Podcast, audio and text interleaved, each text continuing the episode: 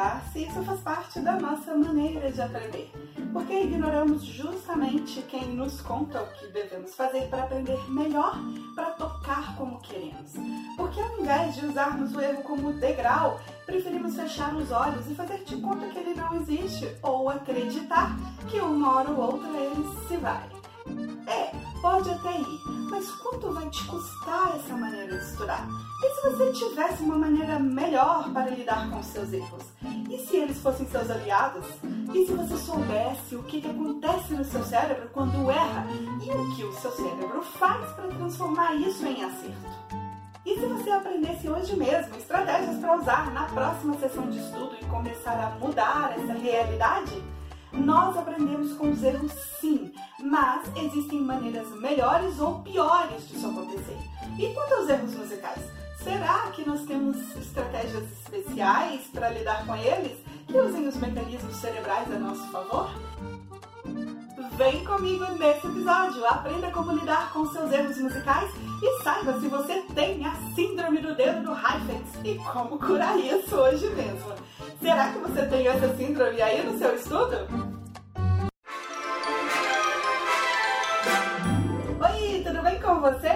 Sua música, tudo bem também? Eu sou Karina Oliveira e você está ouvindo Musicmente Cast, o seu podcast de neurociências aplicadas ao estudo e à performance musical.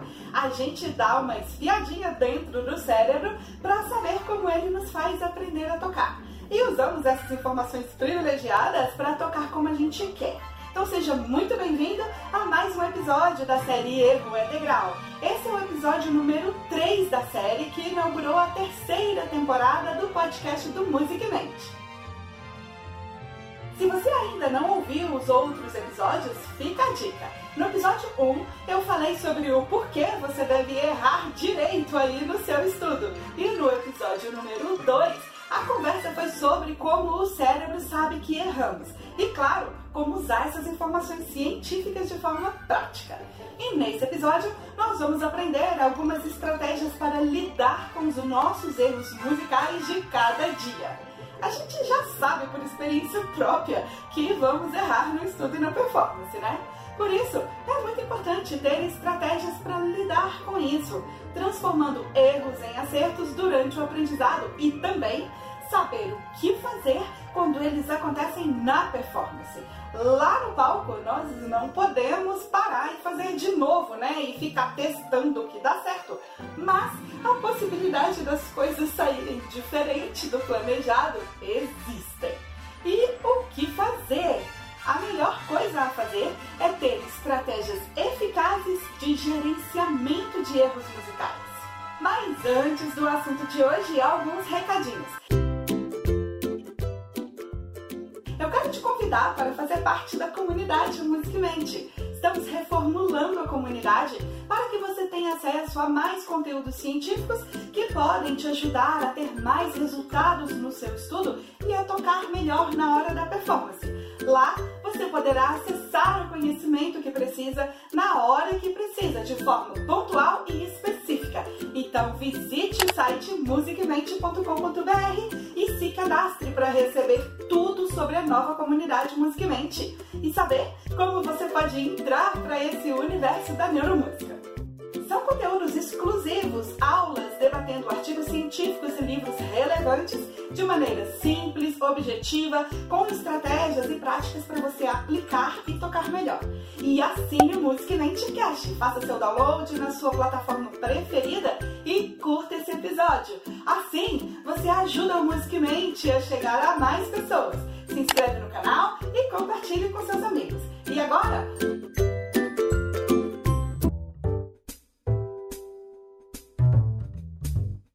caderninho aí ou o seu app de notas preferido e anote as seis estratégias de gerenciamento de erros musicais. Nos outros episódios da série Erro é Degrau, nós vimos a importância de errar direito. Vamos recapitular aqui. Vimos que, para que o erro nos ajude a aprender melhor e mais rápido, ele não pode ser aleatório. Ele deve estar intimamente relacionado ao seu alvo de aprendizado. Vimos também como o cérebro sabe que erramos e que o cérebro gera sinais de erro não só quando erramos, mas que ele pode gerar sinais de erro também quando acertamos. Parece meio maluco isso, mas não é. De acordo com o nível de dúvida ou confiança envolvido na nossa tentativa durante o aprendizado, o cérebro lê de uma ou de outra forma. Se você não ouviu os outros episódios da série, ouça. Isso vai aumentar a sua compreensão do papel dos seus erros na sua prática e se eles estão te ajudando a tocar melhor ou não. A gente falou de muita coisa, então depois você ouve para juntar com esse conhecimento de hoje e aplicar aí na sua sala de estudo. Além de ficar bem informado sobre o seu cérebro, você ajuda o Musicmente a ficar famoso. Então, já aproveita esse momento para curtir esse episódio.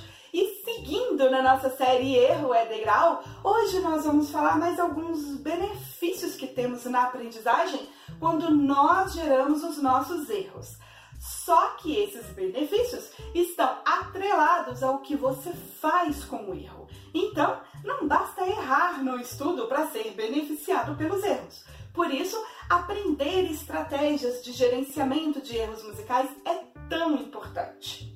Isso vale para qualquer tipo de aprendizagem, na música ou fora dela. Mas vamos ver como você pode usar o que as neurociências dizem na sua realidade de músico para atingir os seus objetivos com a sua arte. Esse é o nosso assunto de hoje: como lidar com erros musicais. Vamos conhecer seis estratégias. A primeira estratégia de gerenciamento de erros musicais é gere erros de forma ativa.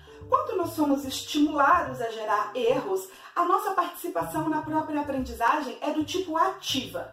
Essa geração ativa de erros é oposta ao estudo passivo, como nos mostra um estudo de 2017 do Departamento de Psicologia da Universidade de Columbia, nos Estados Unidos. Primeiro, você tem que se permitir errar entendendo que isso faz parte do processo e que aproveitar esse mecanismo do seu cérebro é uma escolha sua. E o que pesquisadores vêm descobrindo, estudo após estudo, sobre como aprendemos com os erros, é que gerar erros faz com que a quantidade de respostas corretas e memórias corretas aumentem. Porém, a geração do erro tem que estar aliada a uma estratégia de gerenciamento de erros. Não é ficar errando como se não houvesse amanhã. Existe o amanhã e você estará tocando de acordo com as suas escolhas no estudo de hoje, de ontem, de anteontem e de onde até a sua memória alcança. Nós temos que ter uma estratégia de gerenciamento de erros musicais que está de olho em processos cognitivos e em como o cérebro nos faz aprender a coisa correta a partir dos erros e também dos acertos, claro. Então, gerar erros de forma ativa produz muitos efeitos benéficos na aprendizagem. É, na verdade, um dos efeitos benéficos do erro mais fortes na aprendizagem. E a segunda estratégia de gerenciamento de erros musicais é entenda a relação entre a técnica e a execução. Compreender a relação entre o conceito, o que a técnica é em si e o modo de fazer. Como transformar esse conceito, a instrução, em um conjunto de movimentos específicos que formam um movimento macro que gera um resultado de performance específico é o caminho entre a ideia da música na mente até ela se tornar real através do movimento, da técnica do instrumento. Quando aprendemos um instrumento, independente do nível do músico, nós teremos uma relação que sempre vai acontecer. Nós teremos o objeto de estudo, o que estamos estudando, a técnica em questão, e teremos o como devemos estudar para aprender isso. Podem existir algumas formas de fazer essa técnica X e que funcione, que dê o resultado de performance que eu quero nesse momento. Nós podemos ver isso quando olhamos vários músicos que têm nível técnico musical semelhante fazendo a mesma coisa de maneira diferente. E todas essas formas funcionam, não é? Mas isso não quer dizer que para tocar tendo esse resultado serve de qualquer maneira. Só quer dizer que tem boas maneiras diferentes de tocar, tendo bons resultados de performance. É aqui que muita gente se perde no estudo. Recebe muito input de informações diferentes e não sabe selecionar o que vai usar para aprender. O professor fala para fazer do jeito A, mas você vê 200 músicos do seu instrumento tocando muito e fazendo de jeitos totalmente diferentes do que o seu professor falou. É preciso, além de escolher a instrução a seguir, ter um acompanhamento adequado se você precisa de ser acompanhado. Se você não precisa mais de acompanhamento de um professor, tem que ter atenção redobrada nesse sentido. Porque senão a gente fica pulando de galho em galho só porque viu fulano fazer isso ou aquilo num vídeo e funcionou. Aí, na próxima recomendação do YouTube, você vê outro músico top fazendo totalmente diferente e também funcionou demais. A performance ficou top. Esse é um erro no estudo. Achar que uma única coisa é responsável pelo resultado da performance. Eu chamo isso de síndrome do dedo do Heifetz. Para muitos, o maior violinista do século XX e certamente um dos maiores da história. Você já viu como o dedo indicador da mão esquerda dele fica esticado às vezes? Eu já vi gente tocando assim, copiando isso do Heifetz e justificando por que fazia isso quando o professor corrigiu na masterclass. É sério isso, eu vi.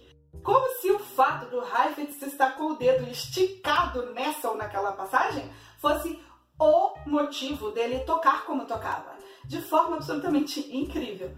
Ou a pessoa fica conjecturando coisas como: ah, olha a pega do arco dele, ele coloca o polegar sei lá onde, bem diferente do fulano. Ah, ele toca com o dedinho todo tenso, esticado e toca tudo. Acho que não preciso corrigir meu dedinho, não. Ó, oh, olha onde ele coloca o bocal. Por isso ele consegue tocar esse agudo aí. Certeza que é isso. Eu vou mudar minha embocadura. Ah, olha como ele sobe o ombro. Meu professor fala para não subir o ombro e o cara tá tocando tudo com o ombro levantado.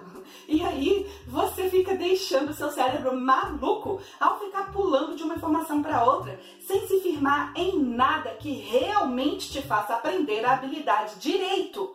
Fica se segurando em informações totalmente descoladas da realidade para não se afogar totalmente na sua falta de planejamento do estudo. Fique em busca do santo graal, o Eldorado do seu instrumento, querendo aquela dica de ouro, a mágica, aquele treco que vai fazer você tocar como um Heifetz da noite pro dia. Isso não existe e você culpa o planeta por não estar progredindo no seu instrumento. Não, a culpa não é do planeta, é da síndrome do dedo do Heifetz que você se deixou pegar. Brincadeiras à parte, a questão aqui é que existem muitas possibilidades para fazer correto no instrumento. Porque, além de existir diferentes didáticas e escolas pedagógicas, cada ser humano é único. Mas isso não quer dizer que de qualquer jeito serve, não para atingir altos níveis de proficiência e performance. E aqui entra a terceira estratégia de gerenciamento de erros musicais faça a experimentação criativa e consciente. Nós temos, digamos assim, a maneira básica para fazer determinada coisa, que é o que a pedagogia e didática do instrumento nos mostra. Alguém foi lá, estudou, testou, observou e descobriu que para tocar o violino não é interessante pegar o arco de qualquer maneira, como se pega um pedaço de madeira qualquer. Existem movimentos específicos para tocar o violino. Ao mudarmos algo aqui ou ali na maneira de pegar o arco, nós descobrimos, enquanto humanidade, que existem formas de segurar esse pedacinho de madeira específico que melhoram muito o resultado sonoro e ampliam as possibilidades técnicas do violinista. Dá para fazer golpes de arcos que, segurando da outra maneira X, não tem como fazer essas articulações e golpes diferentes com qualidade artística. Ponto! É isso que fazemos ao ensinar nossos alunos. Damos a instrução de como fazer cada coisa de acordo com a nossa própria experiência de aprendizado. Porém, ao fim de tudo, cada um vai fazer a técnica de uma forma peculiar, particularmente diferente, ainda que semelhante. É uma questão de mecânica e anatomia. Mas o principal, preste atenção a isso, o principal é que isso precisa ser decidido e estudado para que, de fato, a habilidade se desenvolva. Você não vai aprender a fazer do jeito A ou B da noite para o dia. E é no estudo que você vai descobrir que existe uma maneira mais interessante, mais apropriada para fazer aquela determinada técnica, para tocar aquela passagem, que vai te aproximar do resultado ideal de performance. E esse jeito, só você sabe exatamente como é que faz. O professor ensina, explica, mas é você quem vai tocar. É no estudo que você faz essa experimentação criativa consciente. Muita gente faz a experimentação criativa, mas ela não é consciente. Aí a pessoa acerta, fica feliz com o resultado e nem sabe o que fez para dar certo. Ela tem que ficar tentando, tentando e tentando para quem sabe conseguir juntar todos aqueles pontos de novo para dar certo outra vez. Ela cometeu erros aleatórios, não errou direito, não relacionou as tentativas, os erros com o alvo de performance, o jeito que ela quer tocar aquilo, o resultado que ela busca. Isso retarda e muito o aprendizado nos faz perder muito tempo no estudo e o progresso fica cada vez mais devagar e com a qualidade artística reduzida. É possível aprender assim? Claro que é. Muita gente aprende assim, mas é muito mais demorado, menos eficiente, mais custoso, mais frustrante e a qualidade do aprendizado é inferior. Além disso, você não aproveita a forma como seu cérebro transforma erros em coisas corretas e pode estar formando as memórias da habilidade correta de forma rasa, sem profundidade. O ideal de performance fica cada vez mais longe. E aqui entra a quarta estratégia de gerenciamento de erros musicais. Entenda o contínuo musical. Lembre-se que o acerto de hoje é o erro de amanhã. O erro ele é um degrau também nesse sentido. Quando nós usamos o erro para crescer e subimos um degrau no aprendizado, esse próximo patamar que chegamos está antes do próximo degrau de desenvolvimento. Por isso, o aprendizado em música é um contínuo, um contínuo musical. À medida que o músico aumenta sua proficiência e avança para níveis superiores de expertise e domínio das habilidades, esse ideal de performance muda. É o contínuo musical em ação. E junto com esse ideal de performance, mudam também os tipos de erros que cometemos. O que é um grande acerto em algum momento da nossa jornada musical é um erro grotesco em outro. Isso nos mostra que o que é comemorado hoje como um belo de um acerto e um grande avanço já pode ser o erro do próximo nível de desenvolvimento técnico musical. Mas não é para ficar deprimido, é para você entender que se você quer continuar crescendo musicalmente, há espaço para isso. Se você não quiser, ok, tá tudo bem. As possibilidades de crescimento na música estão disponíveis pelo tempo que você quiser se desenvolver. E dentro desse contínuo em cada um desses níveis técnicos musicais, nós vamos gerar erros. Erros que estão intimamente ligados a cada parte da técnica que estamos aprendendo ou melhorando. Um exemplo: quando tentamos mudar o colorido do som de uma frase, teremos que fazer vários ajustes mecânicos que irão mudar desde a intenção até os movimentos que aquela execução técnica exige. Teremos mudanças em micromovimentos e também em movimentos mais amplos. E durante esses ajustes, intencionais ou não, conscientes ou não, podemos gerar erros.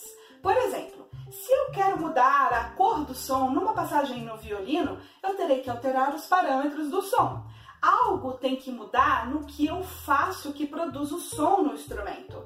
Pode ser que eu tenha que mudar a velocidade do arco, ou o ponto de contato, ou o peso, a pressão do arco exercida sobre a corda para ter a cor do som que eu quero. Nessa busca, eu vou experimentar várias coisas e muitas delas não vão ter o resultado sonoro que busco, serão erros, de acordo com a minha busca daquele momento, mesmo sendo maneiras corretas de tocar o instrumento. É um erro dentro da minha busca pela sonoridade ideal naquele momento. É como que falamos no episódio 2 dessa série, como o cérebro sabe que errei. Apesar de estar certo violinisticamente falando, não era o resultado que eu queria. Então, no momento, isso é um erro. Por isso, os erros têm naturezas diferentes e as soluções devem estar de acordo com a natureza de cada erro. Nesse caso, o que é erro agora pode ser um acerto daqui a pouco, ou eu posso errar mesmo, fazer ajustes que mudem o movimento para pior, que tornem o movimento da técnica errado. E é essa experimentação criativa e consciente que vai fazer uma alquimia com o que eu sei, o que eu aprendi, minhas intenções e objetivos, minha capacidade artística e a instrução que eu tenho para conseguir a cor do som que eu quero com o nível de domínio das minhas habilidades musicais e com o que eu estou fazendo no momento. O que muda aqui ou ali que muda o meu som? Como eu faço isso? O que eu escolhi mudar? E nessa fase, as coisas vão dar muito errado. O resultado será muitas das vezes diferente do que eu quero. É preciso muita pesquisa, experimentando como fazer para chegar ao resultado de performance que você quer. E os erros, eles estarão lá. Só que eles podem te ajudar a encontrar o que você busca mais rápido ou mais devagar. Depende de como você erra. E como essa autogeração de erros pode me ajudar? Aplicando a quinta estratégia de gerenciamento de erros musicais. R direito. Uma das coisas para melhorar e acelerar os bons resultados do estudo é errar direito, como vimos no episódio 1 da terceira temporada. Se você ainda não ouviu, fica de sugestão para você ouvir. Então, ao experimentar novos ajustes, novas maneiras, eu preciso relacionar isso que eu estou tentando fazer agora ao resultado que eu quero. Se eu ficar só tentando, sem relacionar o que eu estou tocando com o que eu quero tocar, sem relacionar com o resultado que eu busco, aquela cor do som, por exemplo, eu aumento o índice de erros aleatórios e diminuo o índice de erros relacionados ao meu alvo de performance. Isso atrasa o meu aprendizado, prejudica a formação da memória da coisa correta, faz com que a habilidade de fazer essa cor do som se solidifique na minha memória com uma qualidade inferior ao meu potencial musical. A memória da forma correta de fazer isso que eu estou buscando fica prejudicada. Então, para ter os benefícios dos erros que vamos cometer no estudo, nós precisamos errar de forma conectada ao alvo de performance. O erro tem que estar ligado, relacionado ao o que e ao como eu quero tocar. Isso faz parte das estratégias de gerenciamento dos erros na prática musical, que você pode aprender mais lá na comunidade Musicamente, um ambiente preparado para você acessar o conhecimento que precisa na hora que quiser. E isso nos leva à sexta e última estratégia de gerenciamento de erros musicais que quero falar nesse episódio. Entenda a natureza dos seus erros. É muito importante saber a natureza dos erros que geramos. A natureza do erro, seja ela motora, mental ou emocional, nos fornece informações para lá de importantes. São informações cruciais para aprender a fazer o certo, o que estamos errando é o tipo de informação que é um ponto de inflexão, muda totalmente o rumo da história no estudo e na performance.